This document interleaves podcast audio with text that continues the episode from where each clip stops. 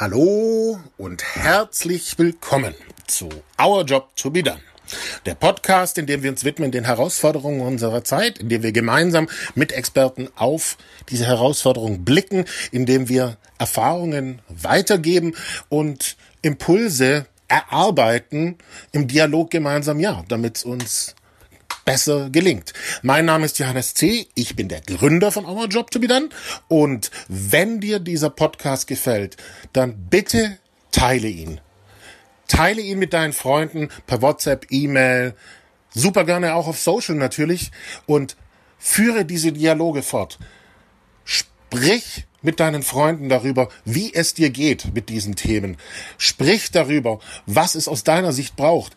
Das ist unser großes Anliegen bei Our Job to be Done, dass wir uns gemeinsam dafür interessieren, auseinandersetzen darüber, wie es uns geht mit diesen Herausforderungen, um diese gemeinsam anzugehen. Also bitte teile diesen Podcast. Dankeschön. Heute geht es um das Thema Kindererziehung, Zukunftsfähigkeit. Frank Thelen hat ein ähm, ja, Zitat diese Woche veröffentlicht, wo er sagt, Kinder müssen so denken wie ein Jeff Bezos und ein Elon Musk. Wow. Ähm, okay, das ist ein Brett, sage ich jetzt mal. Ich habe in diesem Zusammenhang einfach auch das Gefühl gehabt, ähm, ja, ja, es geht schon drum, sich einzustellen auf die Zukunft und gerade bei uns in Deutschland äh, zu gucken, naja, was, was äh, muss man da vielleicht auch früh anfangen und Rahmenbedingungen dafür an, äh, äh, erstellen, aber gleichzeitig, das wird schon so, so lange davon gesprochen und naja, wie geht's eigentlich den Kindern dabei und wie kriegen wir das denn tatsächlich auch hin? Ja, ähm, weil das ist, da, da spielt so viel rein bei diesem Thema Kinder früh zu befähigen und gerade Richtung Zukunft. Ja, auch gerade in der Corona-Zeit merken wir das. Ich habe mich darüber auseinandergesetzt mit Julia Freudenberg von der Hacker School und mit Sandra Rexhausen von den Coding Kids und wir haben ja quasi diesen Dialog gesellschaftsseitig angefangen und möchten ihn mit dir zusammen fortsetzen. Wie kriegen wir das gemeinsam hin, ja, dass wir möglichst früh unsere Kinder auf die Zukunft einstellen, die Digitalkompetenz dorthin bringen. Our Job to be done mit Julia Freudenberg und Sandra Rexhausen. Ja, Julia Freudenberg, ich leite die Hacker School. Ähm, wir wollen Kinder und Jugendliche für Programmieren begeistern und ich habe das ganz, ganz große Glück, das auch wirklich als Hauptberuf zu tun und ja, bin sehr begeistert, habe selber Kinder und freue mich riesig heute, mich mit Johannes und mit dir, Sandra, zu unterhalten. Ja, hallo in die Runde und äh, Dankeschön erstmal für die Einladung auch Johannes und hallo Julia. Äh, also ich heiße Sandra Rexhausen, bin seit elf Jahren Geschäftsführerin der Berliner Agentur Einhorn Solutions. Wir beraten Medien- und Verlagshäuser bei der Entwicklung und Umsetzung von journalistischen Produkten und ja, in dem Zusammenhang oder mit dem Hintergrund haben wir vor drei Jahren das Digitalmagazin Coding Kids gegründet. Und da schließt sich der Kreis zu dem Thema. Ja, danke schön, dass ihr beide da seid und genau auf dieses Thema wollen wir auch blicken.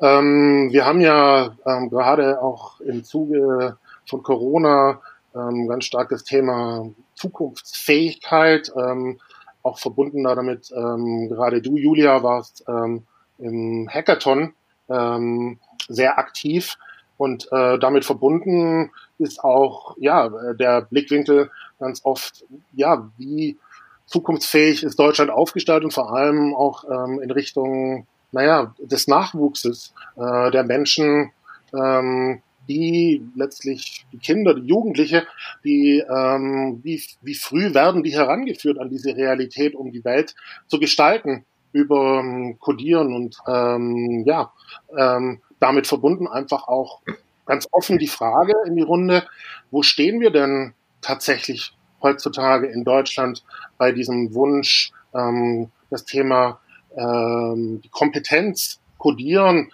digitalisieren bereits unseren Kindern ähm, von ja, Anfang an in Schulen, vielleicht sogar schon Kindergarten mitzugeben und ähm, vor allem, was gilt es auch zu tun, damit es uns gemeinsam besser gelingt, dass diese Kompetenzen so früh wie möglich unseren Kindern mitgegeben werden.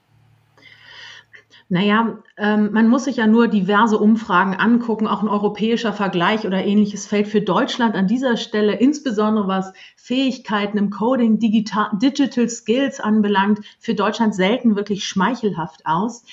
Ähm, ich muss fairerweise sagen, ich bin nicht der Verfechter zu sagen, je früher, je besser, in dem Sinne von, äh, uns ruft eine schwangere Mutter an und sagt, oh, mein Kind wird geboren, was kann ich tun?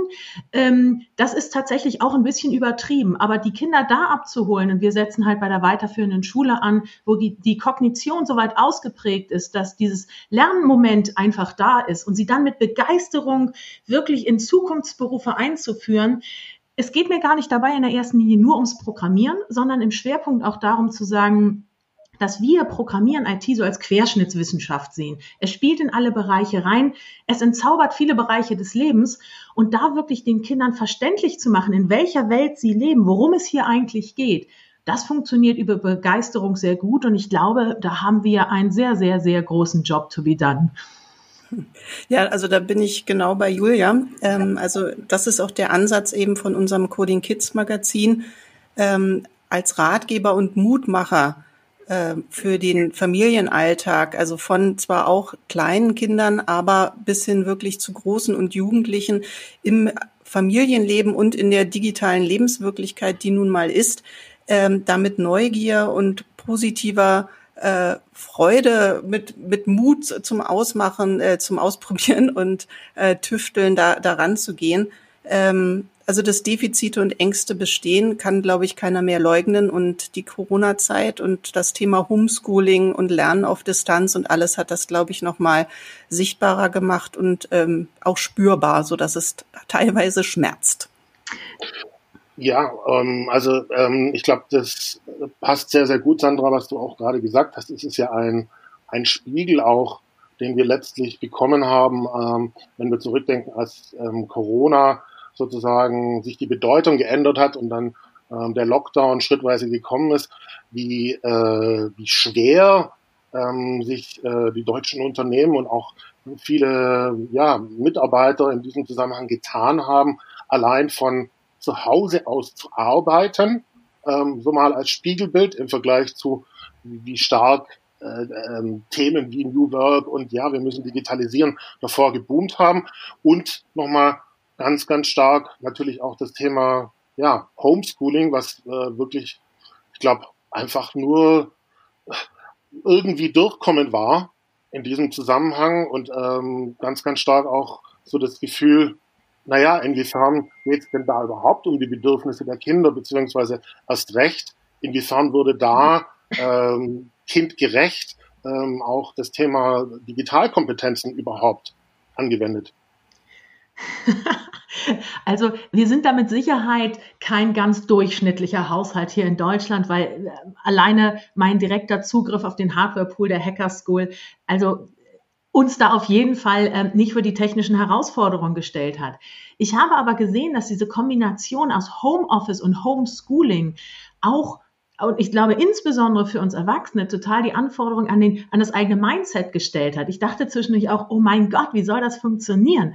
Aber ich muss fairerweise sagen, mein kleines 1x1 ist spitze. Ich kann sogar 7x8 in allen Varianten. Ich kenne alle Flüsse, durch die die Donau fließt, bis sie in sich ins und alles, also die, die Bundesländer mit Hauptstädten, man konnte selber so viel lernen und auch gleichzeitig also mein Sohn ist in der vierten Klasse, kommt jetzt in die fünfte, ähm, aber auch gleichzeitig gucken, wie kriegen wir das hin, dass wir gemeinschaftlich auch einen Rahmen finden, in der mh, hm, diese Situation auch tatsächlich als positiv wahrgenommen wird. Wir haben halt unseren Tag nicht direkt um acht gestartet, weil das so die schöne normale Schulzeit ist, sondern ab neun, aber dann haben wir es festgelegt, wer macht was, mit welchen Pausen.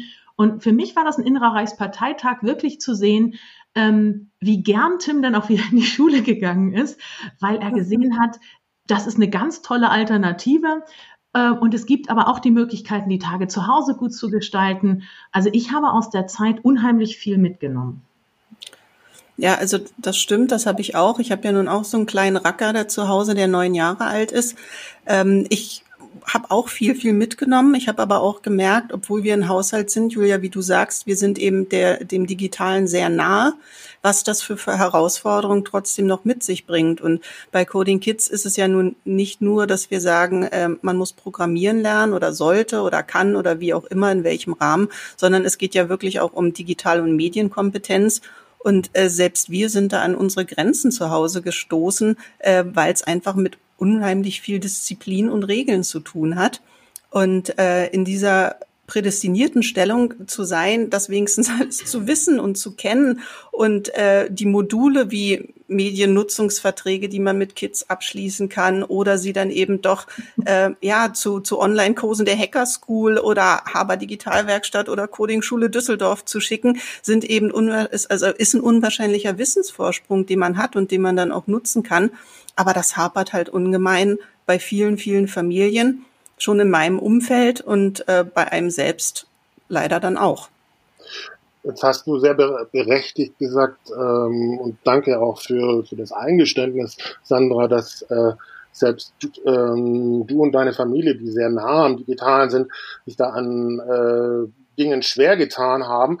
Ähm, letztlich und, und, und auch gesagt hast, ja, dass es, dass es viel mit, äh, mit Regeln und ähm, ja auch äh, Strukturen zu tun hat, dann müsste doch eigentlich, sage ich mal, umgedreht dieses Eingeständnis auch dazu führen, als Recht äh, dafür zu sorgen, also wenn wir uns alle das eingestehen würden, mal rein theoretisch und als Recht diejenigen, die für, für die Schulen verantwortlich sind, müsste es doch eigentlich als Recht dazu führen, Strukturen dafür herzustellen. Und äh, glaubt ihr, dass das passiert?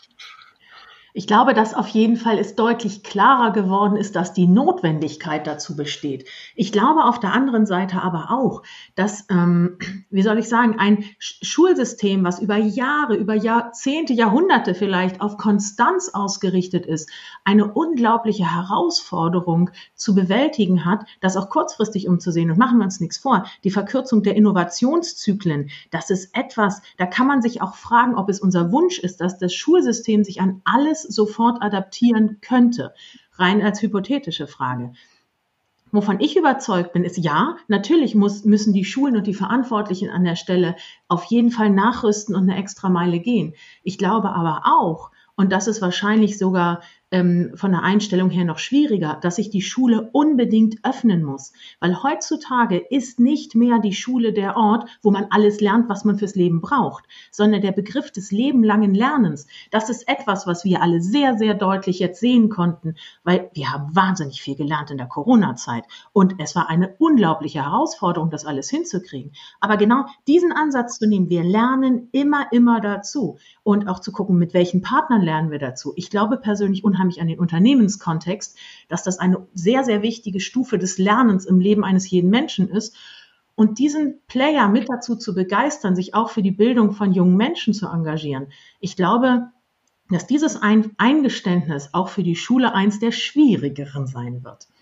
Hm.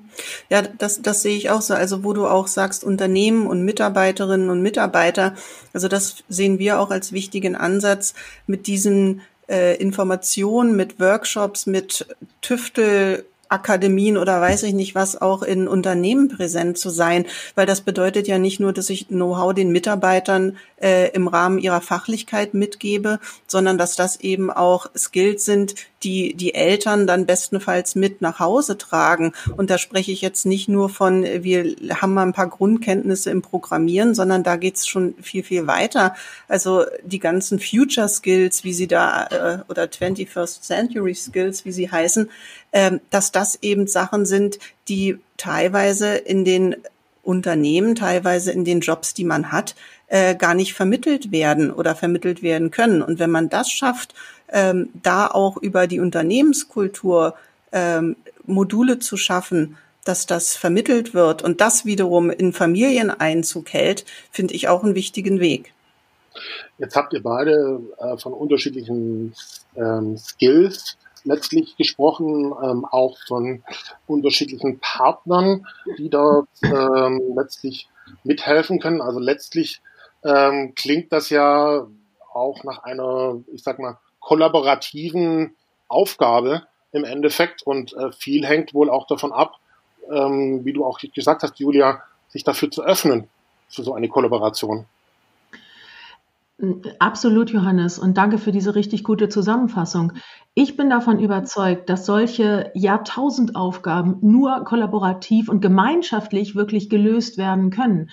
Ähm, ich hatte mal hochgerechnet, bei uns in der Zielgruppe sind ja Kinder 11 bis 18, dass wir alleine bummelig 6,5 Millionen davon in Deutschland haben müssten.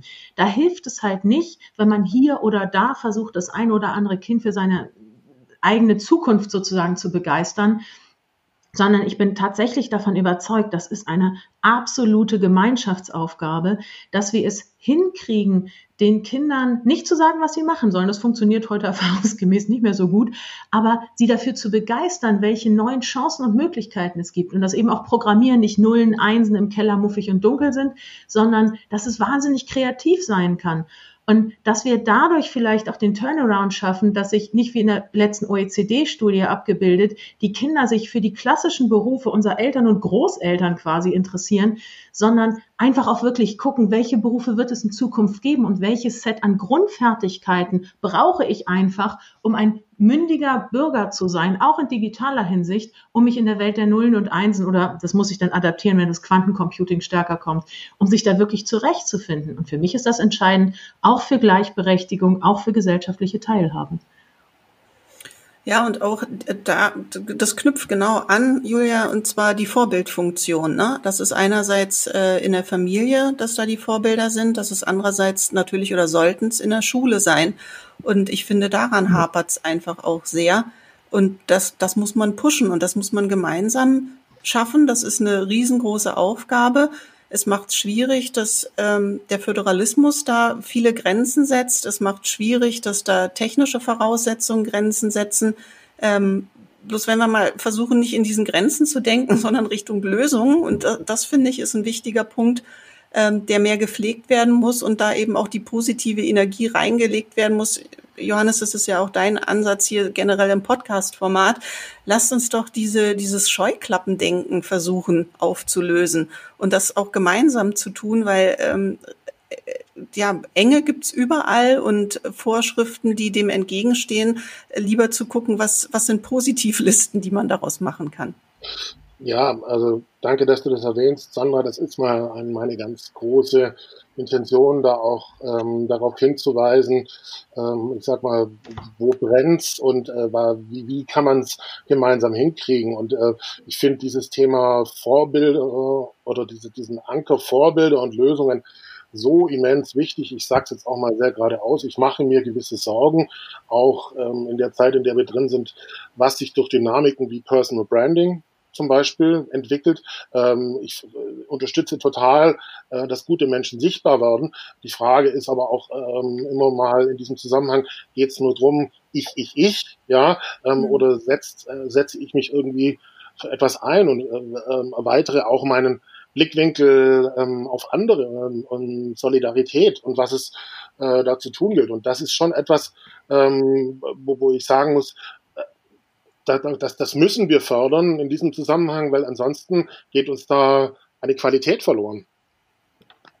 Absolut. Und ich finde, die Kombi aus beidem, was ihr gesagt habt, dieses positive Mindset und die Vorbildfunktion, da können wir eine Menge draus lernen. Weil es ist an der Stelle total einfach zu sagen, die Schule muss es richten und oh, das hat bei einigen nicht so gut geklappt aber wirklich an der Stelle auch ein Verständnis dafür aufzubauen, welche Herausforderungen wo liegen. Und man sagt ja immer, man sollte mal einen Tag oder eine Stunde in den Schuhen von jemandem gelaufen sein, um zu verstehen, was da eigentlich wirklich Phase ist. Und wenn ich sehe, mit welchen Herausforderungen das Schulsystem auch zu kämpfen hat, die Inklusion ist hervorragend gedacht. Absolut. Und ich unterstütze den Gedanken vollumfänglich. Nur mit der aktuellen Lehrsituation oder Personalsituation ist das, also mal kurz vor Unmöglich sage ich nicht, aber wahnsinnig herausfordernd. Und da zu schauen, mit ein bisschen mehr in die Richtung zu gehen, what does it take und nicht, ähm, ist ja alles schlecht. Ich glaube, dass wir darüber ganz, ganz viel erreichen können und eben auch durch das gegenseitige Verständnis, wenn man das aufbringt, viel häufiger zu diesem Getting to Yes kommt, gemeinschaftlich eben die Welt zu retten und dabei Spaß zu haben. Ja, das, das ist schön gesagt. Also absolut. Ich meine, das ist ja, sind ja die Schlagworte, die, die ich gerne in, in den Ring geschmissen habe und ähm, man muss halt schauen, wie man da die entsprechenden Parts abholt. Es ist ja nicht nur so, dass man ähm, den, den Föderalismus, die Schule, die Unternehmen, sondern äh, Julia, vielleicht kannst du da auch mehr zu sagen, weil du ja direkt an den Familien dran bist. Es gibt ja auch einfach un total unterschiedliche Voraussetzungen in den Familien, sei es vom Bildungsstand, sei es vom finanziellen, sei es weiß ich nicht was. Ähm, da, das muss man natürlich auch schaffen, irgendwie einzufangen. Wie, wie siehst du das bei euch? Ich sehe es tatsächlich als eine ganz große Herausforderung. Also wir sind ähm, ich sag mal, Corona ist ja eine Zeit gewesen, die an sich nichts neu gemacht hat, aber ganz stark die Defizite unterstrichen und herausgestellt hat. Und ich bin super überrascht, wie unkompliziert wir es geschafft haben, die Hacker School auf at home, also remote umzustellen, auch die Girls Hacker School umzusetzen mit einem großartigen Feedback, auch mit einem ganz tollen Kooperationspartner, dem Netzwerk Frauen verbinden. Wo wir aber ganz bitter immer noch dran knapsen ist, wie kriegen wir sozioökonomisch benachteiligte junge Menschen bei uns in die Hacker School? In den Firmen funktioniert das gut. Da haben wir ein gesondertes Projekt, dass wir 30 Prozent der Plätze eben genau diesen jungen Menschen mit, ich sag mal vorsichtig, leichten Startschwierigkeiten zur Verfügung stellen. Aber online, erst haben sie keinen Laptop, kriege ich gelöst. Haben Sie kein Internet, kriege ich gelöst. Haben Sie aber keinen Rückzugsort, weil Sie zu acht in der Dreizimmerwohnung wohnen. Und dann ist es irgendwann der Punkt, wo man sagt, verdammt, es ist unglaublich schwierig. Und da die Extrameile zu gehen, diesen jungen Menschen zu zeigen, es lohnt sich, sich zu bemühen, ist nicht der American Way of Life oder diese American Dream, sondern es ist wirklich so dieses Verständnis, es muss nicht Hartz IV sein, nur weil bei meinen Eltern das vielleicht diese Situation ist, sondern wenn ich will, kann ich mich engagieren und ich kann das schaffen. Und IT ist ein Arbeitsfeld, was mit Sicherheit so groß ist, dass es da ganz viele Interessen abdeckt. Und diese Ermutigung ganz, ganz explizit an diese jungen Menschen zu tragen, ist, glaube ich, etwas, was den Unterschied machen wird, ob wir es schaffen, wirklich kein Kind zurückzulassen. Und das muss unser aller Aufgabe sein. Wow, das ist sehr, sehr spannend. Also danke für, für die Ehrlichkeit. Ich glaube, du kennst ja auch Natalia, oder Julia? Natürlich. Natürlich, die natürlich auch mit mir demnächst podcastet und äh, wenn man sich auch wieder treffen kann, werden wir auch ein Salon-Event mal zusammen machen. Ähm, ich äh, bin in dem Zusammenhang ähm, wirklich äh, sehr, sehr berührt auch von, von den Realitäten, die sich da ähm, immer wieder zeigen, wenn ich ihr äh, zuhöre und ähm, auch was du da gerade geschildert hast. Ich glaube, weil wir uns ähm, als Autonomalbürger, beziehungsweise ich bin ja auch jemand, der sehr nah an der Digitalisierung dran ist, oftmals gar nicht klar sind, äh, wie diese Lebensrealitäten aussehen und wie schwierig es dann auch äh, der Zugang zu solchen Ressourcen äh, für solche Menschen ist. Absolut. Also es ist, ich lerne und das kann ich ganz demütig sagen. Ich habe noch nie in meinem Leben so viel gelernt wie in diesen Jahren der Hacker School. Einfach auch wirklich ähm, ja, Lebensrealitäten kennenzulernen. Und machen wir uns nichts vor, wenn ich sage, ich lerne das kennen, habe ich zumindestens ja, wenn ich, wenn ich gut bin, habe ich einen Eindruck. Aber wie es wirklich, wirklich ist, sich Angst darum äh, machen zu müssen, vielleicht die Miete nicht zu bezahlen oder nicht genug zu essen zu haben. Oder ich sehe bei meinem Sohn mit zehn, wie wichtig es für ihn ist, cool zu sein. Und cool ist halt mit Geld immer ein bisschen einfacher als ohne. Und diese ganzen wunderbaren Menschen auch zu sehen, die es dann wirklich schaffen, weil sie verstehen, dass sie sich bemühen können und dass es sich lohnt. Insbesondere die Gruppe ähm, auch der zugewanderten Mädchen. Da ist häufig ein ganz anderes Verständnis dafür, wie sehr es sich lohnt, wie viel Freiheit es bedeuten kann, sich auch da zu engagieren. Aber dann auch gleichzeitig zu akzeptieren, dass dieses Mindset nicht überall verbreitet ist. Und so diesen mit den, tatsächlich mit den eigenen Grenzen, auch des eigenen Enthusiasmus und ich will das schaffen und gemeinsam kriegen wir das, das löst nicht jedes Problem. Und das ist tatsächlich etwas, woran ich auch immer wieder zu knapsen habe, ähm, ganz klar zu verstehen, das Retten der Welt ist ein ganz toller Ansatz. Aber häufig setzt auch die Welt selbst die Grenzen, wo sie nicht gerettet werden will. Und das wirklich dann zu akzeptieren oder weiter über neue Wege nachzudenken, das ist schon sehr energieintensiv. Ja, da, da hast du vollkommen recht. Und ich meine, das, das sehen wir auch bei Coding Kids. Und das ist eben auch ein wichtiger Punkt, den wir immer im Hinterkopf haben, dass es eben kein Elite-Thema sein soll bei uns oder sein darf. Und wir uns das auch wünschen, dass es eben kein Elite-Thema äh, in der Bildungslandschaft ist, sondern da ist es dann wiederum, da schließt sich der Kreis, dass es natürlich an den Schulen dann äh, ein wichtiger Bestandteil sein sollte und müsste, um eben kein äh, Elite Thema zu werden, zu sein, sondern dass man Module hat, dass man äh, Lernkonzepte hat, die allgemein äh, sozusagen abgesegnet sind. Also es ist jetzt ein großes Wunschdenken, ich weiß, ich bin da jetzt nicht ähm, nicht so fern oder äh, so so äh, illusorisch, dass ich glaube, dass das einfach geht, aber es ist ein Wunsch ähm, und da, da sollten wir doch hinkommen, dass das eben ganz selbstverständlich ist, so wie der digitale Alltag in jeder Familie in welcher Form auch immer schon selbstverständlich ist, dass das eben auch in die Lernkonzepte kommt.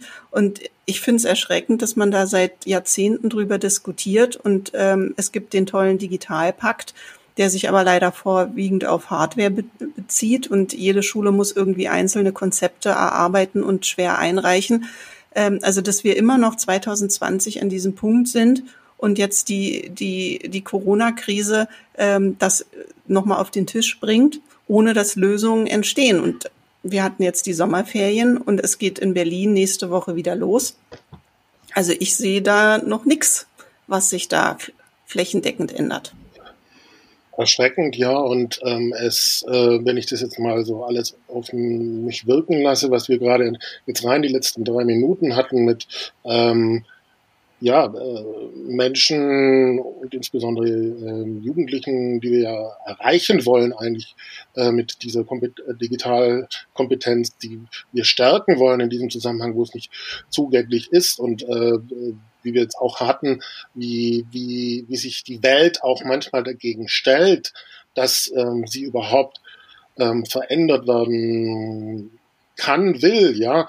Also bei mir kommt gerade so ein ganz starkes Bild damit auf, dass wir eigentlich sowas wie Sozialarbeit brauchen, um äh, die Digitalkompetenzen zu stärken. Also dass da insbesondere ähm, auch eine, eine Stärkung. Ähm, es braucht eben nicht nur im Bereich Schule, sondern ganz, ganz stark über ähm, Sozialkompetenzen, Sozialarbeit.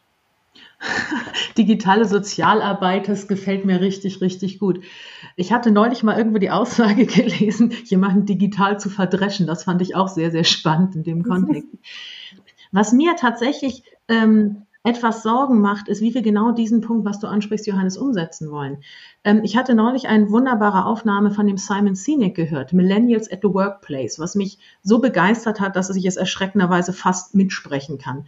Ähm, es ist wahrscheinlich eine der größten Aufgaben, ähm, nicht nur die Notwendigkeit von digitalen Kompetenzen zu vermitteln, sondern auch ähm, ja, die Notwendigkeit, den Willen dahinter zu setzen. Weil was ich auch bei der heutigen Jugend sehe, ist, dass wirklich sich irgendwo reinzuknien und bis hinterzusetzen und zu verstehen, dass dann später äh, Zufriedenheit im Job oder Erfüllung im Job oder wirkliche Freundschaften, also jetzt nicht die auf Facebook und so weiter, being unfriended, ähm, dass das harte Arbeit ist, dass das Zeit braucht und wirklich, dass wir auf der einen Seite ähm, halt einfach auch ganz klar sehen, wir haben wunderbare junge Menschen da, die aber in einem Setting aufwachsen, wo Instant Gratification und Ungeduld und ich möchte Impact machen und zwar sofort, ähm, dass wir diese Menschen haben mit dem Mindset, die auf der einen Seite tatsächlich weitere Skills brauchen, aber es gar nicht in der ersten Linie nur um das wirkliche Vermitteln von diesen Skills geht, sondern auch um das Mindset, wie man tatsächlich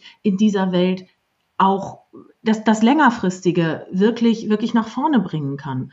Und da sich außerhalb der eigenen Komfortzone wirklich ähm, reinzubringen und anzusiedeln. Ich sehe es hier in Deutschland, wenn wir gucken, wie viele Mädchen haben wir denn im MINT-Bereich und vergleiche es mal mit Ländern, die ein bisschen weiter östlich liegen. Da haben die Frauen verstanden, ich engagiere mich in dem Bereich, das ist Freiheit, da kriege ich einen Job, da bin ich raus. Naja, wir sind ja alle frei. Also dann kann ich ja auch, ähm, also nichts gegen Esoterik, das ist auch was ganz Tolles. Aber das ist halt mit dem Geldverdienen so eine Sache oder andere Bereiche. Und sich da halt wirklich auch drauf zu fokussieren, what does it take? Was brauche ich auch, um in dieser Zeit gut längst zu kommen? Und wenn es mir halt nicht ganz so angenehm ist, muss ich mich vielleicht mal bemühen und die Extrameile gehen. Dieses Mindset damit reinzukriegen, das wird, glaube ich, auch noch mal eine zusätzliche Herausforderung.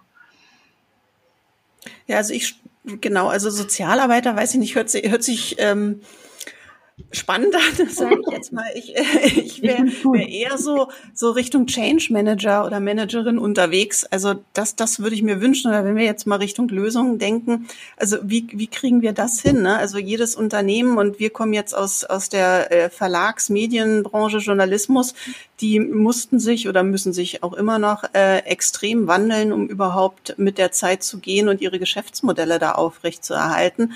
Ähm, also da, da müssen ja Change Manager ran. Ne? Also und in jedem anderen Unternehmen äh, rund um die Digitalisierung, die eingeführt werden soll, auch. Also weshalb das nicht machbar ist, ähm, für das Bildungssystem eine Form von äh, Change Managern äh, zu installieren und auch so klassische Support-Stellen. Also jedes Unternehmen hat einen IT-Support. Äh, klar brauchen das irgendwie Schulen oder wenigstens die Bundesländer äh, mit irgendeiner Form von Anbieter, der das Support regelmäßig leistet. Ähm, das, was ich so sehe, sind ähm, da immer so punktuelle Strohfeuer, die gesetzt werden, die leider äh, nicht sehr nachhaltig sind, die teilweise auf Technologien beruhen, die nicht wirklich zukunftsfähig sein können, nennen. Ähm, aber auch das ist natürlich ein Problem. Mit welcher Technik äh, bestückst du Schulen? Wie gehst du da voran? Äh, wen bevorteilst du? Wen benachteiligst du? Das sind ja alles wieder Grenzen, die dann gleich aufploppen. Aber eigentlich, wenn man das, das Schul- und Bildungssystem, ähm, Julia, bitte korrigier mich, du bist da wirklich näher dran. Aber wir schauen ja ähm, da so von oben rauf und möchten eben äh, die die positiven Impulse setzen, da musst du doch gucken, wie würde dieses Wirtschaftsunternehmen Schule funktionieren und wie kannst du das so aufsetzen, dass es eben auch die Leute, in dem Sinne die Mitarbeiter, erreicht. So. Und da, da hakt's doch schon. Also kein BWLer würde das Schulsystem, Bildungssystem so aufsetzen, wie es ist. das ist eine konkrete Frage an mich als BWLer. Also, Nein. Ich habe mal gehört, dass ähm, alle Stiftungen Deutschlands mal zu, ähm, überlegt haben gemeinsam, wie lange könnten sie das Bildungssystem am Laufen halten, wenn sie alle ihr Geld zusammenschmeißen würden. Und ich glaube, die, die Aussage war irgendwas wie weniger als eine Woche. Das ist mhm. schon ein riesiges Schiff. Aber ja, als BWLer würde ich jetzt für unser ganz konkretes Thema wirklich sagen, lass uns die Leute begeistern, weil ohne Begeisterung geht keiner die extra Meile, ohne extra Meile kommen wir nicht weiter. Und das ist halt auch so ein Grund, wieso wir gesagt haben, komm, wenn die Kids bei uns so begeistert sind in der Hacker School, wir probieren jetzt mal die Teachers Hacker School aus, die kriegen wir auch begeistert. Und die ersten Anzeichen sind gar nicht schlecht. Spannend. Also ich habe ähm, passenderweise ähm, auch ähm, zu dem, was, äh, was wir gerade hatten, mit äh, auf die anderen eingehen, kollaborieren, ähm, verwende ich immer ein, ein Zitat, ich weiß gar nicht, von wem es ist, aber ähm, es hat, hat sofort äh, Wirkung, Wirkung gehabt, ähm, den, den Kindern die Frage stellen, nachdem sie ja sowieso immer dazu tendieren, Cowboy und Prinzessin äh, werden zu wollen, das passiert ja automatisch, ähm, eher nochmal die Frage zu stellen, wen willst du denn mit etwas weiterhelfen in diesem Zusammenhang? Und das äh, äh, ist, ist, also für, für mich, für mich ist das selber so, so, so, ein, so, so ein Türöffner dann gewesen und ich, ich ähm, ja, in, aber es, es ist nicht nur die einmalige Frage, sondern es ist tatsächlich äh, Mindset und Verhaltensänderung, was es dann auch braucht. Und ich glaube, ein Startschuss. Also ich sehe das selber bei mir. Gut, Digitalisierung ist jetzt gar nicht so ganz das Thema. Aber es ist für uns jetzt notwendig, da ja unsere Strukturen sich durch den Wandel von vor Ort auf digital komplett geändert haben und wir jetzt national auch die Teilnehmer sourcen, haben wir eine ganz andere Anforderung an Social Media. Wir entwickeln gerade auch eine TikTok-Kampagne. TikTok ist halt eine, ein Medium, was mir persönlich, ich bin jetzt auch 40 plus, nicht so intuitiv liegt, sag ich mal vorsichtig. Aber wir müssen dahin, um diese jungen Menschen zu erreichen. Und ich sehe für mich, ich stehe da ein bisschen wie der Ochs vom Berg und denke, yo, wo fange fange ich jetzt an? Und da auch ähm, ganz einfach äh, einen Freund zu fragen, der sich in dem Bereich viel besser auskennt, ähm, der ist deutlich jünger, der ist in diesen ganzen Bereichen aktiv, habe ich neulich auch einfach darum gebeten, schick mir doch mal die Liste der Top 10 Influencer, die du für unser Thema grundsätzlich als passend erachten würdest. Ich selbst würde wahrscheinlich ewig suchen und recherchieren. Er ist ein Dreizeiler in fünf Minuten. Und wenn wir das auf die Lehrer übertragen, ähm, da jetzt zu sagen, hey, mach doch mal ein bisschen IT oder Programmieren mit den Schülerinnen und Schülern. Wir unterschätzen, glaube ich, komplett, wie viel extra Meile die da gehen müssen. Und wenn wir da von außen, wir, die das jetzt zu dieses Themengebiet können, die Möglichkeit haben, auch auf die Schulen zuzugehen oder auf die Lehrerinnen und Lehrer und da einfach die Unterstützung für den Staat anzubieten, wie zum Beispiel, wir gucken in die Lehrpläne, oh, Mikrocontroller, erste Programmierschritte. Machen wir mit denen eine Hacker School zu dem Thema, erleichtern wir denen ihren Job. Ich glaube, dass das zur positiven Einstellung der ganzen Thematik gegenüber unglaublich beitragen kann.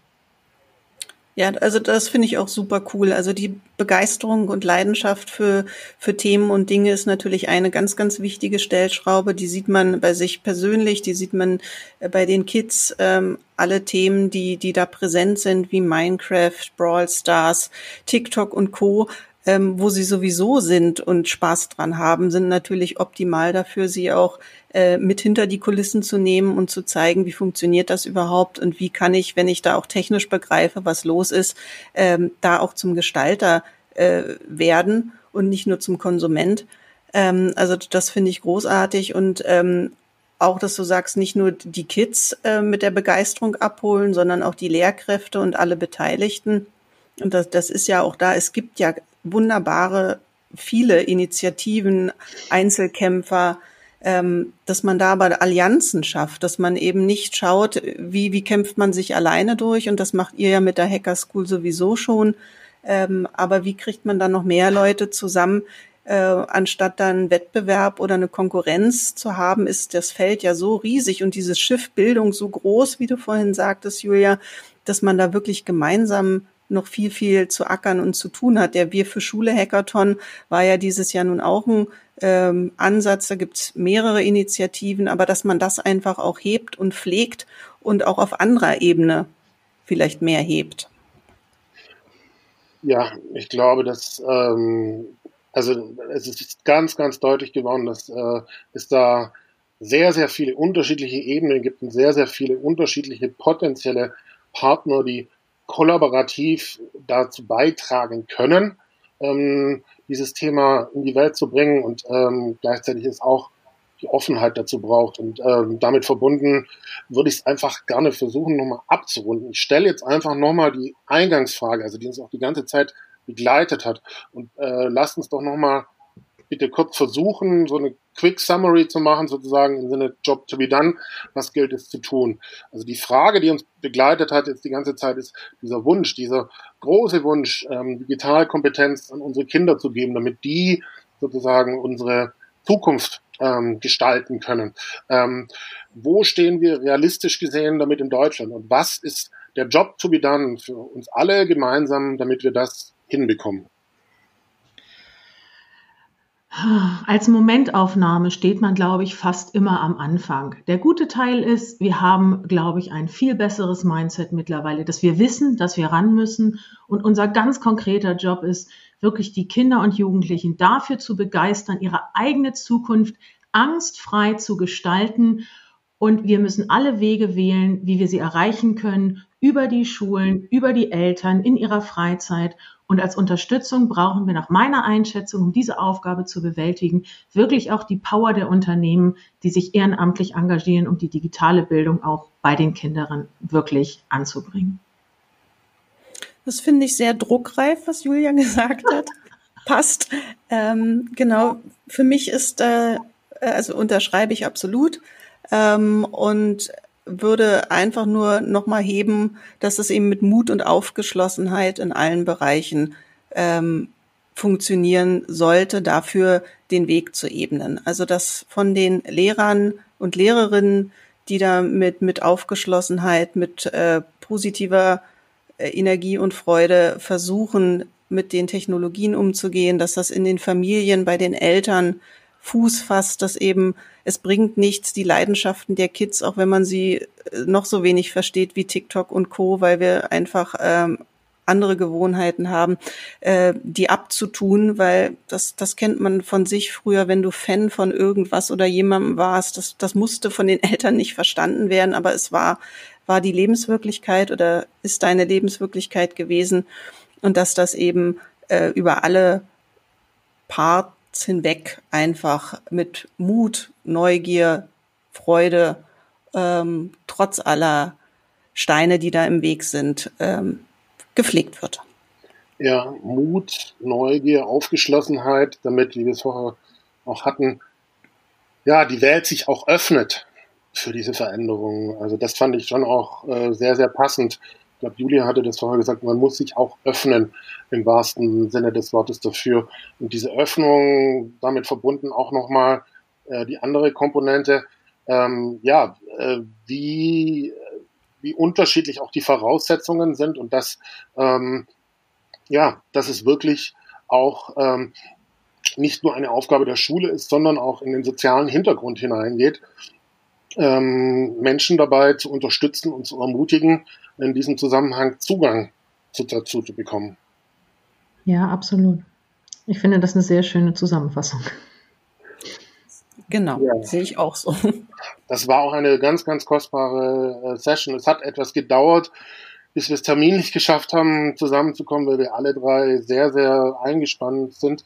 Ähm, umso mehr. Vielen, vielen Dank. Das berührt mich sehr. Das war wirklich toll. Danke euch. danke dir. Danke dir, Johannes. Ja, danke, dass du uns zusammengebracht hast.